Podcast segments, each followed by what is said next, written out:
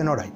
Aquí estamos para presentaros un audio de la serie de audios, podcasts y artículos escritos de la página Noray Terapia Floral. Hoy os voy a contar un cuento que he escrito en estos días que se titula Carro, caballo, animales y muchacha. Dice así.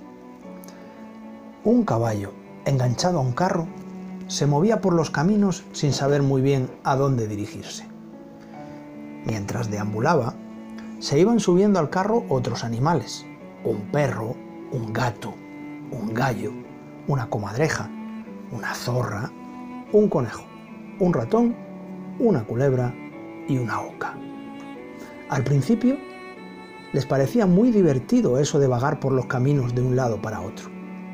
Iban y venían por donde les entraba en gana, se paraban donde les parecía y se tumbaban a la sombra sin otra cosa que hacer que dejar pasar el tiempo plácidamente.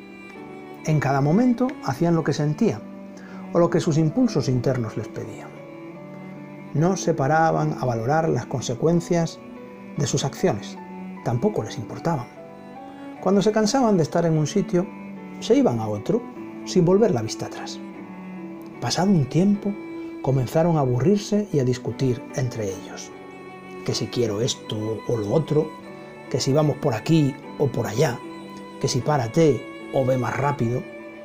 Llegó un momento en el que el caballo ya no sabía qué hacer con todos aquellos animales ruidosos y caprichosos, incapaces de ponerse de acuerdo entre ellos para dirigirse a algún lugar o hacer algo juntos. El tiempo pasaba y no dejaban de deambular por los campos, sin saber muy bien hacia dónde dirigirse o qué hacer.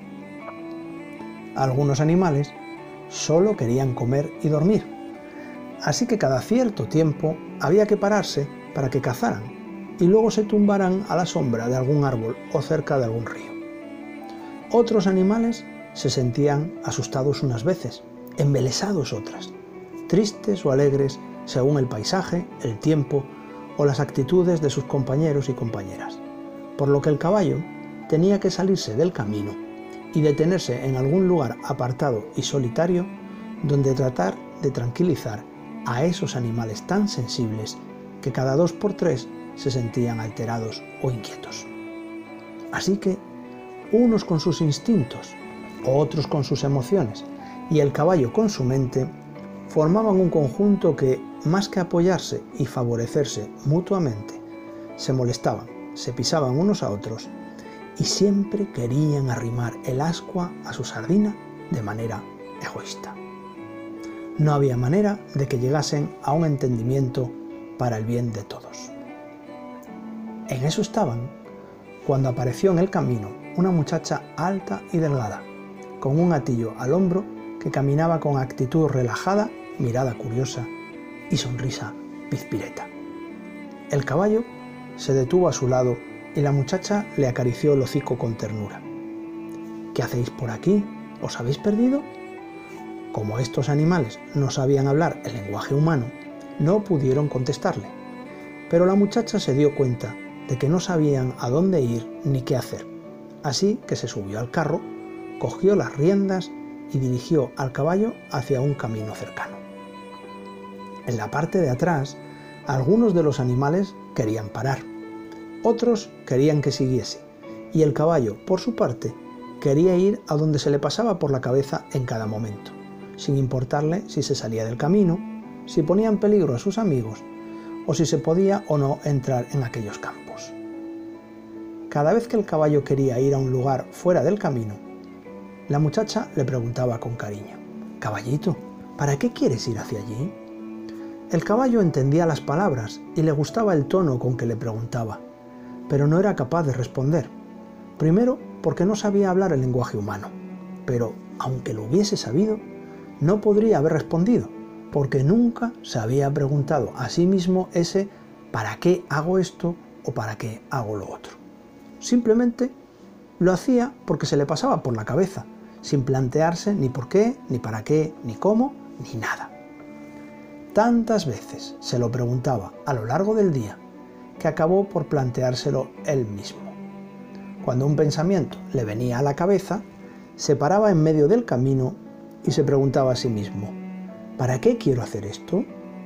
Y la muchacha esperaba pacientemente a que encontrase la respuesta, sin decirle nada, ni siquiera hacer un gesto con las riendas. De este modo, el caballo aprendió a pensar en los paraqués antes de dejarse llevar por ellos. Aprendió a pararse y a reflexionar sobre el origen de sus pensamientos y las consecuencias de sus acciones.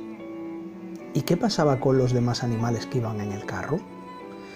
Llevaban ya varias semanas viajando juntos y la muchacha se pasaba horas enteras observándolos en silencio. Miraba y prestaba atención a sus movimientos, a los sonidos que emitían y al lenguaje de sus cuerpos. Aquella muchacha debía ser muy inteligente, porque en poco tiempo aprendió la lengua de cada animal y de ese modo pudo comunicarse con cada uno de ellos. La muchacha trataba a todos con cariño, incluso cuando no le hacían caso. En una ocasión, la serpiente vio un nido con huevos y sin decir nada a nadie, saltó del carro y reptó hasta el árbol donde lo había visto. La muchacha se dio cuenta justo cuando iba a romper el primero de los huevos para comerse y le preguntó, ¿para qué vas a romper ese huevo? La serpiente la miró airada y le contestó, ¿cómo que para qué? Pues porque quiero comérmelo. Ya sé por qué lo haces, pero te pregunto, ¿para qué? Para calmar mi hambre, respondió irónicamente la serpiente. Ya, y ese hambre es tan grande que no puedes esperar a encontrar a un animal que ya haya vivido su vida, que esté ya viejo. Tienes que acabar con una vida que no ha empezado todavía. No lo había pensado, dijo la serpiente. Solo sentía que tenía hambre y que quería comer. Pero ahora que me lo dices, sí, puedo esperar a encontrar un animal que ya no quiera seguir viviendo y que me deje aprovechar su cuerpo cuando haya muerto. En otra ocasión, el conejo estaba jugando alrededor del carro, bajando y subiendo con sus graciosos saltos, cuando el resonar de un trueno le dio tal susto que se quedó paralizado de pánico y no podía ni moverse. ¿Qué te ha pasado, conejito? preguntó con cariño la muchacha. Que ese trueno me ha dado tal susto que me he quedado paralizado. ¿Y desde dónde te asustas tanto por un simple trueno? Pues no sé, soy un conejo. Se supone que los conejos nos tenemos que asustar. ¿Ah, sí? Nunca lo había oído, respondió la muchacha. Pues todo el mundo lo sabe, ¿Y quién es todo el mundo? Pues no sé, todo el mundo, supongo. Y tú te lo crees, ¿verdad? ¿Es que no es así? preguntó el conejo. ¿Puedo no tener esa creencia? ¿Es que alguien no la tiene? Hay quien decide deshacerse de ella, dijo la muchacha, comprensiva. ¿Y eso cómo se hace? Sustituyendo la creencia del miedo por la creencia del valor, le dijo la muchacha. ¿Me puedes enseñar? Claro que sí, conejito. Sube al carro y te lo voy contando. Así, iba entablando amistad con cada uno de los animales del carro. Poco a poco fueron cogiendo confianza y aprendiendo a trabajar en equipo. Cuando se necesitaba un trabajo más instintivo, eran la serpiente, la zorra y la comadreja quienes asumían el control. Cuando se necesitaban emociones para gestionar una situación, el perro, el gato y el conejo estaban al quite. Si se necesitaba pensar, el caballo, la oca y el ratón se reunían y debatían hasta que llegaban a conclusiones y acuerdos. ¿Y sabéis quién observaba y organizaba aquel equipo? Lo habéis acertado. La muchacha Pizpireta, que se había ganado el respeto y el cariño de todos ellos, tratándolos con amor y una pizquita de firmeza, cuando se ponían un poco rebeldes y querían seguir haciendo de las suyas, como siempre habían hecho sin pensar ni en los para qué ni en los desde dónde de lo que hacían. Pero nos queda un componente del grupo, un componente al que hasta ahora no hemos prestado atención, el carro. Si no hubiese carro, ninguno de los animales ni la muchacha podrían viajar por los caminos. Por eso, desde el principio, la muchacha propuso que cada día había que limpiar, cuidar y revisar ese carro porque era muy importante para que todos pudiesen estar juntos y viajar tranquilos. Cada día cuidaban de que los ejes de las ruedas estuviesen bien engrasados, que por dentro estuviese limpio, que las riendas y correajes se ajustasen bien al caballo para que no le hiciesen daño y que todo estuviese bien adecentado para así poder viajar cómodos y con tranquilidad. Así que carro, caballo, animales y muchacha, cada uno en lo suyo, intentaban dar lo mejor de sí mismos para que todo el grupo se llevase bien. Todos llegaron a la comprensión de que si cada uno de ellos cedía algo de su comodidad, el grupo saldría beneficiado. Como antes de llegar la muchacha cada uno pensaba solamente en sí mismo, al principio les costó un poco pensar en el grupo, pero pronto comprendieron que si no aportaban al bienestar del conjunto, a corto plazo salían beneficiados, pero a medio plazo el perjuicio también les llegaba a ellos. Así fue como comprendieron que, trabajando en equipo y cediendo parte de su comodidad para bien del grupo, éste les beneficiaba más de lo que individualmente podían conseguir. Desde entonces, los animales, con sus instintos y emociones, el caballo, como la mente, el carro, que era el cuerpo, y la muchacha, que era la conciencia, viajaban de pueblo en pueblo y de valle en valle, viviendo aventuras ganándose el sustento de trabajo en trabajo y aprendiendo muchas cosas unos de otros y de la vida.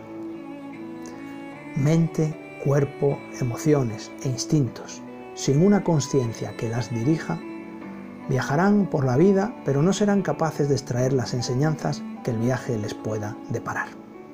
La conciencia ha de ser despertada para así conducir a las otras dimensiones del ser humano por los caminos de la vida y alcanzar la unidad, la sabiduría, la libertad y el amor, las cuatro grandes lecciones de la humanidad.